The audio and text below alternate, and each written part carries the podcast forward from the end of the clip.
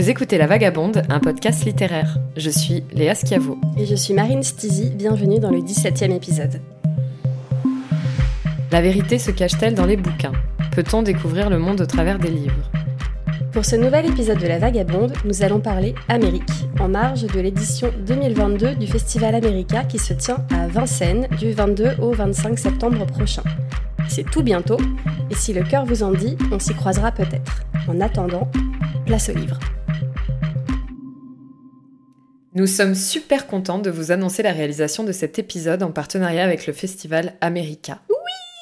D'autant que c'est à l'occasion de l'édition 2019 de ce festival que Marine et moi avons eu l'idée saugrenue, quoique géniale, de lancer ce podcast. Bon, on a aussi bu quelques bières, mais je comprends que tu ne veuilles pas en parler tout de suite. n'avais pas prévu. je comprends. 2022, la boucle est bouclée. Nous avons préparé une belle sélection d'autrices présentes cette année au festival pour vous inviter à traverser l'Atlantique avec nous et redécouvrir le continent américain à travers ses récits. L'Amérique, un continent aussi vaste que les identités qu'il renferme, et c'est pour rendre compte de toute sa richesse que nous nous sommes plongés dans les œuvres de ces autrices, venues des quatre coins d'Amérique du Nord. Alors, ça n'a pas été évident de sélectionner les ouvrages que nous voulions lire. Non. On aurait euh, en fait euh, aimé lire euh, Emma Klein, Louise Erdrich ou Joyce Ménard. Mhm. Il a néanmoins fallu faire un choix. Alors, Léa, qu'avons-nous au programme de cet épisode consacré au Festival américain? Eh bien, nous avons Norma Dunning et son recueil de nouvelles intitulé Annie Muktuk et autres histoires. C'est le premier livre de l'autrice canadienne d'origine inuit, paru aux éditions Mémoire d'Encrier, une maison d'édition québécoise en mars 2021.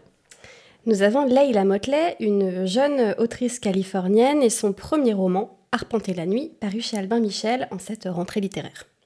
Nous avons 39 bonnes raisons de transformer des obsèques hawaïennes en beuverie, de l'autrice Christiana Kaokowila, paru aux éditions Au vent des îles, une maison tahitienne. Et pour finir, nous avons Miss Joséphine, euh, le deuxième roman de l'autrice néo-orléanaise Margaret Wilkerson Sexton, paru ce mois-ci aux éditions Actes Sud. Qui est Miss Joséphine? Fille d'esclave, elle a fui sa plantation de Louisiane en 1855 et elle a bien failli y laisser sa vie. À force de travail et de sacrifices, elle est, en 1924, une vieille dame libre qui dirige la ferme familiale, en Louisiane toujours. C'est une femme incroyablement charismatique et très attachante. Absolument, et depuis son plus, jeune, son plus jeune âge, elle a des pouvoirs surnaturels qu'elle tient de sa mère. Un peu sorcière donc, elle utilise ses pouvoirs pour les gens qu'elle aime. Ce pouvoir de l'esprit, elle l'a aussi transmis à ses descendantes, et c'est par la pensée qu'elle va les rencontrer. Son récit se lie donc à celui de son arrière-petite-fille, Ava. Entre les générations de femmes, Ava, sa mère et leur aïeule Joséphine, les énergies circulent. Comme des présages ou des avertissements, Ava voit des choses qui ont existé à travers les yeux de Joséphine. La question de la transmission est partout dans Miss Joséphine. Une transmission un peu mystique, parfois terrible, euh, mais toujours très intense. Entre les femmes de cette famille, une réelle connexion existe, on ne l'explique pas vraiment mais elle est là, plus forte que tout, comme un guide aussi parfois quand les temps sont troublés. Et alors, euh, Margaret Wilkerson Sexton anime euh, donc les deux voix de ses personnages, donc l'aïeule Joséphine et Ava, son arrière-arrière-petite-fille. Et elle tisse ainsi plusieurs fils entre plusieurs périodes charnières de l'histoire des Africains américains euh, dans la région de la Nouvelle-Orléans. Donc on a un récit qui se situe en 1855, donc euh, juste avant la guerre de sécession qui a lieu en 1861. Révisez vos basiques un peu. qui oppose donc abolitionnistes et partisans de l'esclavage. Et euh, c'est une période où Joséphine donc parvient à fuir sa plantation et à s'affranchir. Mhm. Puis on a un récit euh, toujours de la voix de Joséphine qui se situe en 1924. Là, à ce moment-là, l'esclavage est certes aboli, mais la, dans la Louisiane de cette époque, euh, les Jim Crow laws font rage. Donc les Jim Crow laws, ce sont bien les, les lois qui aliènent euh, de leurs droits constitutionnels les populations afro-américaines. C'est donc, on ne vous le cache pas, un contexte d'une intense violence, euh, impunité euh, des Blancs sur tous les actes racistes et surtout émergence et, et, et, force du Ku Klux Klan. Euh, et euh, le dernier récit a lieu en 2017, donc du point de vue d'Ava. Euh, et il faut savoir que c'est juste après le passage de l'ouragan Katrina, auquel on fait beaucoup référence dans le livre, et où l'on sait que forcément les populations les plus sinistrées sont les populations noires, car ce sont les plus précaires dans leurs habitations.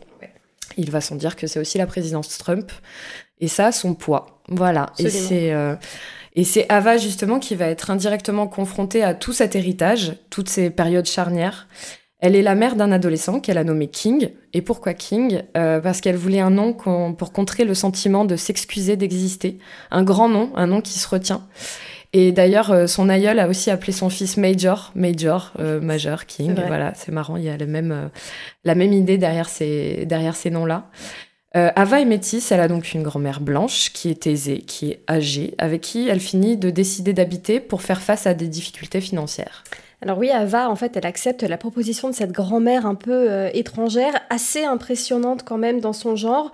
Euh, pas hyper sympa, non. soyons honnêtes. Euh, donc pas fan du personnage. Oui, non, pas, vraiment.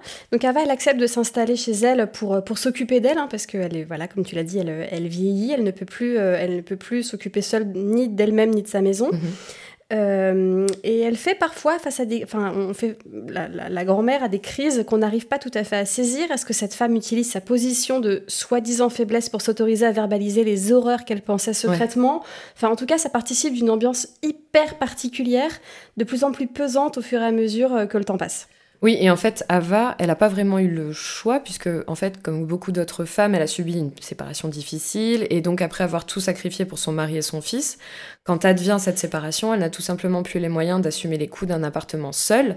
Donc, elle, fait, elle prend cette décision d'habiter de, d'habiter avec sa grand-mère et de trouver cet arrangement, c'est-à-dire que c'est elle qui va s'occuper euh, du quotidien et de la maison en échange euh, du gîte et du couvert. elle peut mettre de l'argent de côté, Ava, pour ensuite envisager d'acheter sa maison et repartir un peu à zéro. Quoi. Dans l'idée que c'est une solution temporaire, effectivement. Euh, et, elle fait tout ça euh, en dépit aussi, et c'est important de le dire, euh, de la désapprobation de sa grand-mère Gladys, qui est encore de sa mère, pardon, de sa, mère, ouais. pas sa grand-mère, sa mère, qui est encore animée d'une espèce de rancœur ancienne envers la vieille grand-mère. On devine un peu pourquoi, voilà, sans, sans, avoir les mots, mais qui, qui regarde vraiment d'un sale œil cet emménagement. Et on se dit au fur et à mesure que l'état de la grand-mère se dégrade, que Gladys a pas tort et que les vieux démons de la ségrégation font leur retour dans l'esprit de la grand-mère. Absolument, mais avec ce texte, en fait, euh, Margaret Wilkerson Sixton se place vraiment dans cette lignée de grandes autrices et auteurs afro-américains qui affrontent vraiment droit dans les yeux euh, l'histoire de, tout, enfin toute l'histoire et tout ce que ça a engendré de, de l'esclavage. Oui, complètement. Euh, et, j'ai trouvé que c'était en partie euh, lié à sa manière de convoquer cette culture-là. On est vraiment en plein dans la culture euh, néo-orléanaise, dans la Louisiane, et cette culture héritée aussi des populations noires de cette région, mais mhm. aussi des États-Unis. Il y aurait beaucoup de choses à dire là-dessus, et euh, il y a d'un côté, on en a parlé, le choix des périodes qu'elle a, qu'elle a choisi de représenter. C'est pas anodin du tout. C'est pas anodin, effectivement. Très marqué. Ouais. Et il y a aussi sa manière de ponctuer son récit de références musicales, euh, ce que moi j'aime toujours beaucoup. Certaines sont complètement d'actualité avec des extraits de rap, euh, genre Cardi B et autres, que King fredonne, mais aussi beaucoup d'extraits de gospel, de chants hérités de l'esclavage. Et voilà, cette musicalité qui traverse l'histoire, je la trouve hyper importante et, et voilà, je l'ai beaucoup aimé. On retrouve ces codes de narration aussi où la musique a une place prépondérante. Euh, souvenez-vous, on en a parlé, Angela Davis le théorise dans le passionnant essai euh, Blues et féminisme noir. On vous renvoie à notre épisode qui s'appelle musique, si vous ne l'avez pas écouté. On l'aime beaucoup, on l'a beaucoup aimé celui-là. Et on pense aussi, bah, tu, tu l'as dit Marine, euh, à, ces grands auteurs qui, qui, qui, parlent de, de cette condition-là, donc Toni Morrison, Maya Évidemment, Toni Morrison. Évidemment. elle est partout dans ce livre, j'ai trouvé. ouais, absolument. Et j'ai aussi pensé au grand combat de Ta-Nehisi Coates, qui, euh, qui, fait, qui, qui est complètement ancré dans la musique pour le coup. Et euh, voilà, dans donc je trouve que le fait d'introduire de la musique dans des moments de complicité ou d'émotions silencieuses entre les personnages, ça répond vraiment à cette grande tradition qui sort de juste de l'écrit, du, descriptif, et qui se plonge vraiment dans la transmission, la sensation. Euh, voilà, ça, ça aide à, se rapprocher, ça aide les personnages à se rapprocher, à être dans l'espoir ensemble. Et j'aime beaucoup quand les écrivains euh, incluent ça dans leurs histoires. Ouais, moi aussi, il y, a une forme d'intimité tout de suite qui nous lie à eux. Ça nous aide aussi, moi je trouve, à saisir euh, l'entièreté d'un personnage. Mm. Quand, on, quand on sait, c'est bête, mais ce qu'il écoute dans son casque, si on le croisait dans la rue, on lui dit hey, excuse-moi, t'écoutes quoi? Mm, mm. Enfin, si, si, on, si on a cette info-là, tout de suite, il y a quelque chose de l'identité et de la personnalité du personnage qui, qui, qui, qui ressort vachement et moi, j'aime bien et puis ça. crée une connivence aussi quand tu connais les morceaux et puis si tu te réclames de, de ce courant euh, artistique, musical, comme je peux l'être, eh bien voilà, ça, ça, ça séduit quoi. Et donc, cette cohabitation entre la grand-mère euh, blanche aisée et sa petite fille métisse, descendante d'esclaves, on pourrait penser que ce serait l'occasion de marquer une réconciliation, en fait, entre les peuples, du moins une sorte de paix. On se dit désormais, 2017, euh, on en est capable. Mais en fait, la démence de la grand-mère, donc démence ou pas d'ailleurs, tu l'as dit Marine, on se pose la question. on n'arrive pas à saisir ça mm. exactement. Elle va réveiller de vrais démons, c'est-à-dire le spectre du racisme qui plane en fait sans cesse sur la tête d'Ava et de son fils aussi. Donc non seulement les menaces viennent de l'extérieur, évidemment, mais elles viennent aussi de l'intérieur, dans la sphère familiale. Donc c'est une espèce de violence euh, non dite, on peut dire, une violence ordinaire qui se ressent plus qu'elle ne se voit. Et euh, il faut ces moments-là, voilà, de lâcher prise, donc des accès de sénilité, on va dire, euh, lorsque les conventions sociales sont complètement négligées, euh, pour qu'elles reviennent en fait de plein fouet. Ouais, et, et, en fait, cette violence-là, elle renvoie sans cesse Ava et son fils à leur couleur de peau, inlassablement. Ils sont héritiers de l'oppression de l'esclavage, de lynchage, d'intimidation par le Ku Klux Klan, et ils semblent ne jamais pouvoir réellement sortir de ce qui les oppose en fait à leurs anciens bourreaux. Ouais, parce qu'on va pas vous raconter vraiment du quel est, voilà le la, la, teneur de tout ça, mais mais dans dans dans l'histoire de la famille, c'est très présent, c'est très fort, c'est mhm. très traumatisant. Moi, je, crois qu'en lisant le bouquin, j'ai poussé des fois des espèces de petits cris d'horreur, genre euh, genre oh putain, c'est pas possible. Euh, donc ouais, on, enfin, il y a beaucoup de vieux et sales secrets qui sont déterrés quoi, fait, au final. Très, c'est très prenant quoi. Très... Et au fond, ce livre, il pose une question euh, abyssale mais nécessaire. Est-ce qu'une vraie réconciliation est un jour possible? Il y a les apparences et il y a ce qu'elles dissimulent. L'archipel d'Hawaï et sa réputation paradisiaque ne font pas exception, car même le paradis semble posséder ses travers, ses démons et surtout ses réalités. Euh, le paradis, en fait, on va peut-être le laisser pour les cartes postales, pour les touristes venus s'enjailler au soleil, euh, des fleurs de frangipanier autour du cou et dans les cheveux. Alors aloha par-ci, aloha par-là, comme s'il n'était question ici que d'amour et de paix sur ces îles victimes de ce qu'elles véhiculent d'imaginaire. Alors en fait, moi, toutes ces réflexions, je me les suis faites quand j'ai commencé ma lecture du premier recueil de nouvelles de l'autrice américaine hawaïenne par son père, Christiana Kaakowila, invitée évidemment du Festival America euh, le week-end prochain. Le livre s'appelle 39 bonnes raisons de transformer des obsèques hawaïennes en beuverie. Alors je vous entends sourire à la lecture de ce titre, vous pouvez, vous pouvez, euh, même si soyez prévenus, ce n'est pas le sourire le maître mot de ce recueil de nouvelles. Donc non. Il s'agirait plutôt au contraire d'un ouvrage qui fait tomber les non-dits, qui donne à voir ce qui se passe réellement derrière les images ensoleillées, et ce n'est pas toujours très marrant. Non, et c'est fou d'ailleurs comme on peut se rendre compte tardivement qu'un territoire n'est pas que l'image qu'il renvoie, surtout quand cette image est une carte postale, tu l'as dit. Forcément, on y pense quand c'est Hawaï. Et d'ailleurs, je me suis aperçue que c'était la première fois que je lisais une autrice hawaïenne. Donc euh, merci pour cette découverte. Alors oui, dans ce livre, on va parler de ukulélé, on va parler des lei, ces colliers de fleurs dont tu as parlé, du hula, la danse traditionnelle et de tout ce qui constitue l'image d'épinal d'Hawaï. Mais on a tendance à oublier que tout ça renferme aussi de vraies histoires, de vrais itinéraires, de vraies personnes. Hawaï, c'était une île avec ses populations indigènes avant que James Cook n'y accoste au XVIIIe siècle et ne la découvre aux yeux des Occidentaux. Et c'est aussi une terre de métissage qui est littéralement au croisement de plusieurs continents, perdue au milieu du Pacifique. Et je ne le savais pas, mais elle brasse beaucoup de populations d'origines très différentes Polynésie, Japon, Philippines, États-Unis, etc. Alors, euh, le long de six nouvelles, Christiana Kaakowila va en effet décortiquer les réalités de son archipel. Euh, dans la nouvelle qui inaugure le livre, intitulée euh, C'est le paradis, c'est pas sans ironie. Euh, c'est d'ailleurs le titre de l'ouvrage en langue originale, This is Paradise. Ah ouais. Alors dans cette euh, nouvelle, on suit de loin et avec plusieurs yeux différents une jeune touriste américaine bien décidée à profiter pleinement de sa jeunesse et des promesses hawaïennes. Alors le rêve, j'ai envie de dire évidemment, euh, devient cauchemar et la tension installée dès le début de l'histoire nous le laissait amplement présager, en fait. comme une ombre qu'on ne veut pas s'avouer, mais qu'après coup, on ne peut que reconnaître qu'elle était là, en fait, depuis le mm. début, quoi. Et à vrai dire, c'est un peu ce qui lie toutes les nouvelles entre elles. J'ai trouvé une certaine tension, un, imperceptible sentiment que quelque chose peut dégénérer en fait d'une seconde à l'autre, que la vie tout à coup peut s'écrouler. Mmh, c'est bien vrai. Euh, ouais, l'écriture de l'autrice à cet égard est vraiment très très mmh. habile. Oui, et puis l'autrice questionne aussi la, tradition et la modernité. Oui, absolument. Comment les deux se rencontrent et se heurtent, notamment dans ce contexte littéraire centré sur les autochtones hawaïens. Il est aussi question de métissage, de croisement d'identité et d'interroger aussi le lieu où l'on vit, celui où l'on est né, euh, de savoir de quoi nous sommes le produit en fait. Absolument. De quoi et de qui Oui, absolument. Et ce croisement devient parfois un choc, notamment quand il intervient entre ceux qui sont arrivés et ceux qui ont été euh, colonisés en fait, tout simplement. En fait, moi, j'ai trouvé que c'était un livre d'une très grande modernité Mhm. qui affronte euh, assez directement, je crois, euh, des questions assez essentielles et finalement euh, très politiques. Politique dans vrai. le sens où, euh, ouais, dans, dans le sens où l'identité hawaïenne l'est par essence au regard de, de son histoire, l'histoire des États-Unis bien sûr, Mhm. de la mainmise fédérale, du déni d'identité, d'histoire, de mémoire et tout ça. Euh, le sujet en fait est par moments sous-jacent, évoqué sans lettres, mais assez transparent finalement, parce que la question elle est, elle est partout. Elle est dans ces jeunes adultes qui quittent l'île pour aller étudier en Californie. Mm. Elle est euh, dans ces groupes de jeunes femmes qui regardent d'un mauvais œil les touristes venus euh, s'encanailler à Honolulu. Elle est dans cette femme qui se sent hawaïenne euh, sans y être née, tu, tu l'évoquais là. Bref, à- à- en fait, à bien lire entre les lignes, on comprend que tout est indissociable, mais cependant très complexe. Et que la question de l'identité, elle est vraiment omniprésente.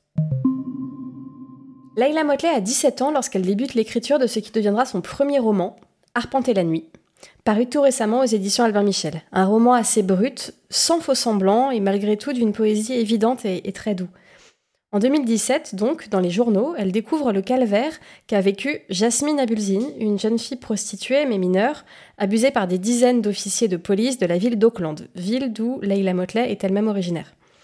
L'affaire, sordide évidemment, euh, devient ultra médiatique après le suicide d'un des officiers de police mis en cause, qui, dans une lettre écrite avant sa mort, cite le nom de Jasmine Abulzine. Alors c'est le début d'une affaire judiciaire extrêmement suivie qui marque énormément Leila Motley. Pour elle, elle est le reflet de la violence vécue par les femmes de manière assez générale face à la police américaine, surpuissante, impunie, raciste et misogyne par essence. Oui, et en fait, Leila Motley euh, le disait elle-même dans un interview qu'elle avait, elle a fait le choix de transposer cette histoire sur un personnage de femme noire, euh, puisque dans la lignée de Black Lives Matter, il lui paraissait important de parler des violences policières aussi sur les femmes noires. Euh, elle trouvait qu'on n'en parlait pas assez. Euh, ça avait été mis un peu trop de, de côté dans, dans le mouvement Black Lives Matter, et donc elle a décidé de centrer son histoire sur, sur, un, personnage, sur un personnage noir. Par ailleurs, moi, quand j'ai découvert qu'il s'agissait d'un vrai fait divers, ça m'a complètement glacée. Ouais, c'est affreux. Donc, euh, Ouais, non, c'est affreux. Mm.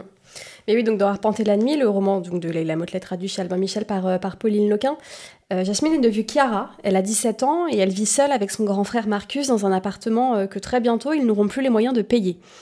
Leur père, ancien Black Panthers, est mort et leur mère est en maison de réinsertion après une horrible affaire d'infanticide. Ils sont presque seuls au monde en fait. La misère, la vraie, est à leur porte. Euh, les dollars se comptent sur les doigts, sur les doigts d'une main et Chiara est bien la seule à, à faire en sorte qu'il y en ait en fait des dollars. Euh, Marcus, qui se rêve grand rappeur, prie sa sœur pour qu'elle le laisse tenter sa chance.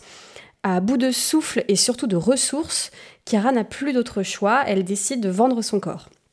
Alors elle n'a pas le luxe de choisir, elle accepte ce qui la trouve, c'est assez monstrueux en fait, jusqu'au moment où elle fait vraiment la mauvaise Mm. rencontre.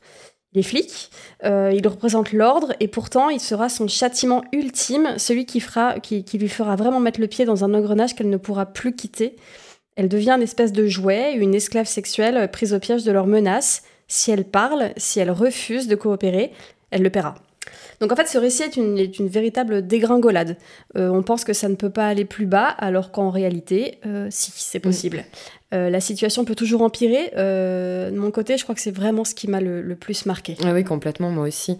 Et euh, je sais pas toi, mais enfin pour moi, on sort vraiment de cette, lec- de cette lecture comme asphyxiée. Ah oui, c'est assez dur. Toutes les branches à laquelle Chiara peut se raccrocher cèdent les unes après les autres, tout simplement. hein. C'est, il n'y a pas de répit, il n'y en a pas pour nous non plus à la lecture du roman au c'est final. vrai, c'est vrai. Et ce qui ressemble à un déterminisme un peu trop féroce et selon moi en fait du réalisme pur. Cette histoire en fait, elle existe dans la vraie vie. C'est ça qui qu'on se dit en refermant le livre. Ouais. Cette descente aux enfers, elle est plausible. D'ailleurs, Oui. le fait que l'autrice se soit inspirée d'un fait divers le, le montre bien, tout simplement. Ouais, que les happy end, c'est pas, c'est pas, c'est pas forcé en fait. Non, non, c'est ça se finit généralement bien dans les bouquins et au cinéma, mais c'est pas toujours le cas dans la Mm. vraie vie en fait. Non, absolument. Et d'ailleurs, elle a pas cédé euh, du tout cédé à l'appel du romanesque. Elle reste factuelle dans vrai. son approche. Une action en en amène une autre et ainsi de suite.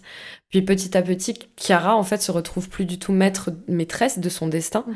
Les choix auxquels elle est confrontée sont de moins en moins nombreux et les décisions qu'elle doit prendre sont de plus en plus contraintes. Donc son monde se rétrécit. C'est ça qui, qui m'a qui, qui, m'a donné mon, mon impression d'étouffer, en fait. Et ce qui est effrayant, c'est que l'amour est quasi absent de sa vie. L'amour de sa famille disparaît peu à peu, ses relations amicales et, ou, éventuellement amoureuses aussi. Et sa seule bouée, c'est ça qui donne une petite respiration aussi, c'est euh, Trevor, le gamin d'à côté, pour qui elle sera une figure maternelle, puisque la mère de, ce gamin donc est, toxicomane et totalement absente. En fait, c'est le chaos partout, et dans ce, dans ce chaos-là, euh, ces deux-là se retrouvent et arrivent à se soutenir. Ouais.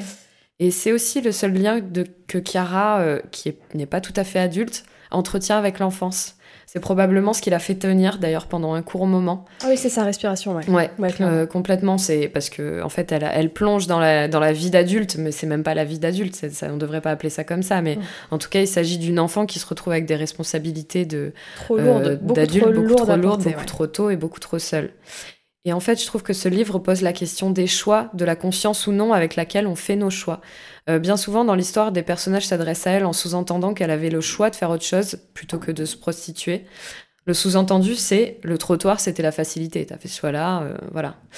Euh, déjà, peut-on parler de la condescendance de ce point de vue, qui est extrêmement violent, qui d'ailleurs, à un moment donné, est exprimé euh, notamment par son avocate qui est blanche et donc euh, très aisée. Donc, on se rend compte de la violence aussi des propos que Chiara peut, peut se prendre en pleine tête, au-delà de la violence de son quotidien. Et à un moment donné, on peut se poser la question aussi, dans un contexte et un environnement pareil, peut-on vraiment parler de choix? Paru en 2017, Annie Moktouk et autres histoires paraît ensuite en français en 2021 chez Mémoire d'Encrier. Norma Dunning est d'origine inuite, née au Québec et originaire de la région du Kivalik. Désolée pour la prononciation si c'est pas ça. au Nunavut, pareil, tout au nord du Canada. Annie Muktuk et autres histoires est son premier livre et, et c'est dans cette région, on l'imagine, que se situent la plupart de ses nouvelles. Regardez sur une carte et essayez d'imaginer. Marine, tu es déjà allée là-bas Non, jamais. Mais c'est sûr que c'est très dépaysant. Ça, c'est sûr. Euh, Norma Dunning est professeure à l'Université d'Alberta. Elle est spécialisée en études autochtones. Elle joint cet engagement à travers la création littéraire pour agir au fond pour plus de euh, représentation des populations autochtones dans la production littéraire euh, canadienne. À travers ses nouvelles, les histoires fantasques, drôles ou tragiques de ses personnages, elle tisse le fil d'une histoire plus grande qu'on a bien trop souvent réduite au silence. C'est celle du peuple inuit, ou Inuk au singulier, on l'apprend dans le livre, qui a subi donc une oppression tragique de la part des gouvernements canadiens ou américains. Un système oppressif terriblement efficace puisqu'encore aujourd'hui les répercussions s'en ressentent auprès des descendants de ces générations sacrifiées.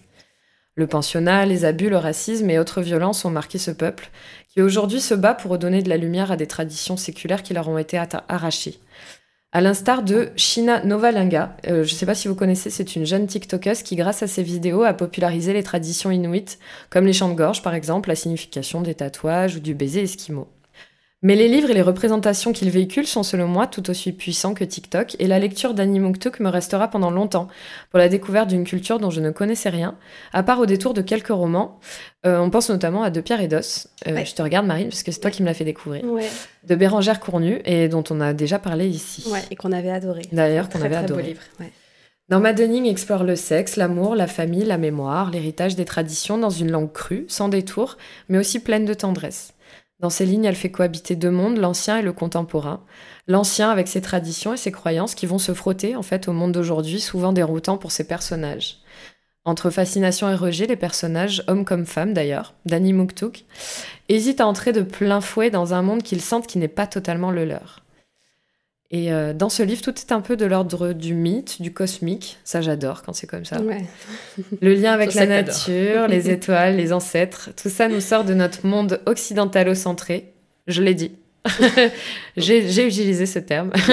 et nous donne d'autres représentations et je trouve que ça fait du bien. Ouais, mais c'est vrai que dans ce livre, il y a une vraie confrontation des mondes. Euh, j'ai retenti ça aussi d'ailleurs à la lecture euh, du livre de Christiana Kaokowila, euh, on en a parlé tout à l'heure. Bah oui, complètement. Ouais, ouais, Concernant Annie pour le coup, il y a une nouvelle, moi, qui m'a particulièrement marquée. Euh, elle s'appelle Ellipsie. Euh, j'espère que je le prononce correctement aussi. Ah oui, j'ai adoré celle-ci aussi. Et elle raconte en fait la lutte d'un couple, Joséphie et Ellipsie. Donc, c'est un couple absolument adorable mm. qui, qui, qui, en fait, contre le cancer du sein de, de la femme, Ellipsie. Mm. Ils écoutent la voix des sages de leur communauté, font tout ce qu'on leur conseille de faire, jusqu'à partir dans le Grand Nord, en Arctique, avec leurs traîneaux et leurs tentes. Alors tout est très touchant, plein d'amour, euh, jusque dans le récit de leur premier dîner chez euh, Denise, qui est une chaîne de diner américain. Euh, ils sont complètement en décalage, ils ne comprennent pas qui est ce monsieur Earl Grey dont la serveuse parle alors qu'il demande juste à boire un thé. Enfin bref, tout est très drôle et très touchant à la fois. Jusqu'à la fin de cette nouvelle, bon un peu inévitable, où les ancêtres leur conseillent de lâcher prise, d'accepter le, le, destin et donc la mort d'Ellipsie. Ah, c'est plein de philosophie, c'est aussi plein d'humour, euh, et ça a été pour moi très enrichissant comme point de vue, en fait. Euh, justement, comme tu le disais, en fait, euh, décalé d'un point de vue occidental traditionnel, mm. et en fait, et aussi bienveillant ce point de vue, ce, ce, souhaite-t-il, en fait. c'est très important d'en, d'avoir, d'en avoir un autre. bon, je précise quand même que cette nouvelle n'est pas forcément représentative de toutes les nouvelles du livre, loin de là, parce qu'il y a quand même, il y en a quand même pas mal des, plutôt trash, assez crus dans leur ah genre. c'est, mais c'est aussi ça c'est une sacrée force de l'autrice en fait, qu'elle a réussi à varier le style, les langages. Ah oui, c'est, d'accord. Ouais, c'est une sacrée maîtrise ça. Mm, mm. Euh, et, en fait, elle réussit à nous plonger là-dedans en utilisant beaucoup de mots en Inuktitut. Oui, c'est comme ça qu'on dit. Et c'est elle qui me l'a appris d'ailleurs. c'est le nom de la langue. Qui ne sont pas traduits. Et c'est assez drôle car au fil du texte, on s'aperçoit que la traduction en devient presque superflue. on, arrive presque à comprendre. Euh, par le contexte. Enfin, ben, j'aime bien ce genre de connivence aussi que l'autrice a installé avec son lecteur. Et c'est un peu une manière de dire aussi, euh, bon, bah ça c'est ma culture, c'est mon monde, je vais pas faire l'effort pendant 400 mm. pages de vous expliquer, de vous prendre par la main pour tout vous servir sur un plateau. Vous voulez y entrer dans ce monde-là, et eh bien débrouillez-vous. Ce genre de connaissance se mérite. et en fait, euh, voilà, j'aime bien cet état d'esprit-là aussi, c'est comme ça que je l'ai ressenti en tout cas. Et euh, savoir aussi qu'elle a, elle a fait un choix très politique pour la couverture de son livre. Euh, et ça, c'est intéressant et poignant aussi. Elle a choisi euh, l'illustratrice Anim Putuguk, euh, qui est une illustratrice Inuk, du coup, euh, car euh, cette illustratrice fait partie des nombreuses femmes Inuk qui ont disparu ou ont été assassinées. Et ça met bien en valeur aussi le fait que, enfin, l'urgence, en fait, pour les Inuits de se rendre visibles et de dire au monde les, les persécutions dont ils sont encore victimes aujourd'hui. Bah ouais, parce que en fait, c'est effectivement quelque chose dont on parle encore trop peu. Enfin, pour ainsi dire, en France, pas du tout, hein, mm. pour le coup. Euh, mais les peuples autochtones aux États-Unis comme au Canada ne cessent de lancer des alertes, en fait, d'agiter les bras euh, très très fort et très très haut, en disant que les femmes autochtones, notamment, mm. sont en danger constamment, en fait. Que le pourcentage qu'a une femme issue d'une communauté autochtone de subir des violences dans sa vie est complètement ahurissant. Euh, en 2018 et 2019, des sondages effectués sur plus de 45 000 répondants révèlent que près de deux tiers des femmes autochtones au Canada, donc 63% euh, des personnes questionnées, auraient subi une agression physique ou sexuelle au cours de leur vie. C'est mhm. énorme. C'est énorme. Ouais, donc après, bon voilà, là on se lance dans un truc, on pourrait en parler pendant, pendant des heures. En fait, c'est un sujet qui nous, qui nous passionne pas mal. Et euh, on va peut-être préparer quelque chose mm. là-dessus. Je suis bien d'accord. Dans un avenir proche, Léa, je te regarde. Oui, voilà. je te vois, Marine. non, mais oui, complètement. Et c'est vrai qu'il y a beaucoup de choses à, à dire et beaucoup de, beaucoup de de chiffres qui sont parlants et beaucoup de témoignages aussi que, qu'on, aimerait bien lire. Et, ouais, absolument. Et Il y a vraiment à creuser là-dedans et à, et à, rendre visible, je pense. Plus on en parlera, plus, euh, plus ça deviendra réel aussi et plus. Euh, Absolument, et c'est en lien justement avec cet usage de la langue, puisque là, euh, le livre est traduit par Daniel Grenier, voilà, et qui fait une note assez édifiante à la fin du, du bouquin. Moi, je trouvais important d'en parler parce que je trouve ça, je trouve ça intéressant aussi euh, euh, comment la langue permet d'identifier, d'explorer des dynamiques de représentation des peuples. Euh, effectivement, quand la langue appartient à un peuple minoritaire, oppressé, fragilisé, le traducteur dit très justement qu'il y a une vraie responsabilité de l'écrivain et du traducteur dans les mots qui vont être employés. En fait, c'est presque une double responsabilité, c'est-à-dire rendre visible par l'écrit et le faire avec l'usage des bons mots. Parce qu'au fond, euh, cette traduction, elle transforme le texte de l'opprimé dans le langage de l'oppresseur. Oui, c'est vrai. Donc on le ressent de manière très profonde dans plusieurs de ses nouvelles. Euh, par, par, exemple, quand les personnages vont au pensionnat, qui étaient arrachés de leur famille, ils allaient au pensionnat. Il était non seulement interdit de parler leur propre langue, mais ils étaient aussi rebaptisés, changés de prénom, etc. Mhm. Donc on les privait de leur identité jusque dans les mots qu'ils utilisaient. Et en fait, comment elles se transmettent les histoires chez les Inuits, chez les autochtones? Euh, Par l'oralité. Donc en leur privant de leur langue, ils risquent d'oublier euh, à force cette langue-là. Ils sont obligés d'en parler, d'en parler une autre, et donc ils sont privés de leur mémoire. Donc au fond, c'est un texte hyper puissant, je trouve, qui invite au voyage et à la réflexion. On veut se plonger dans cette culture, en comprendre toutes les subtilités, en tout cas c'est ce que j'ai voulu faire. On veut savoir ce qui est arrivé à ce peuple, qui est responsable, comprendre, dénoncer, comprendre. Et pour finir, réussir petit à petit à donner de plus en plus de lumière à des écrits comme ceux-ci, y compris outre-Atlantique. Car nous avons beau être à des milliers de kilomètres, nous, en tant que Français, nous avons aussi une responsabilité. Notre langue est celle aussi des colonisateurs. C'est celle de ceux qui torturent dans les pensionnats, c'est celle de ceux qui usent de la violence à cause d'un racisme ignoble. Oui, absolument. Et moi, je voudrais juste ajouter, on n'avait pas parlé en fait justement de la traduction euh, euh, pour le livre de, euh, de Christiana Kaakowila, mais c'est pareil.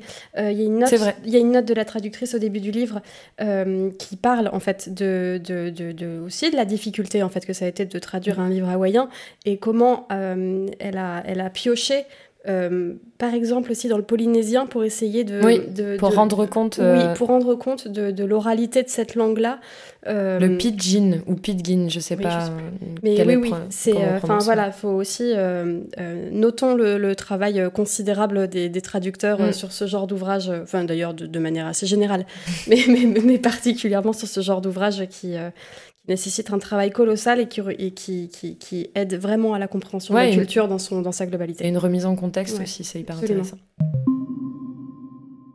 Je ne sais pas si vous avez eu cette sensation, alors je l'espère un peu secrètement, mais cette sélection, elle nous a particulièrement dépaysés. Elle nous a aussi questionnés sur les identités multiples, sur les peuples autochtones, sur les mémoires brisées, sur les histoires qu'il ne faut pas oublier, sur ceux et celles qu'il ne faut pas laisser sur le bord de la route. C'est un des pouvoirs de la littérature, ça. Faire ressentir autant, rappeler ce qui est important, essentiel. C'est le grand pouvoir des mots.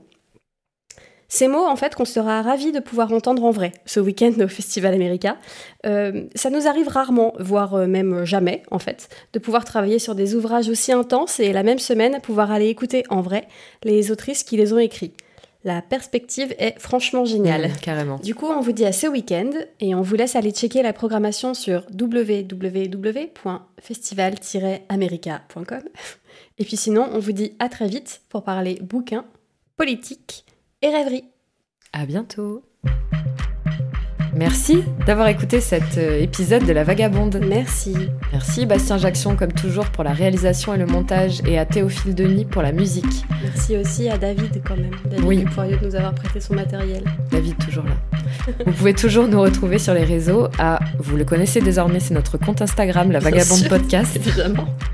Merci aussi au Festival Américain. Nous avons hâte de retrouver tout le programme du 22 au 25 septembre prochain.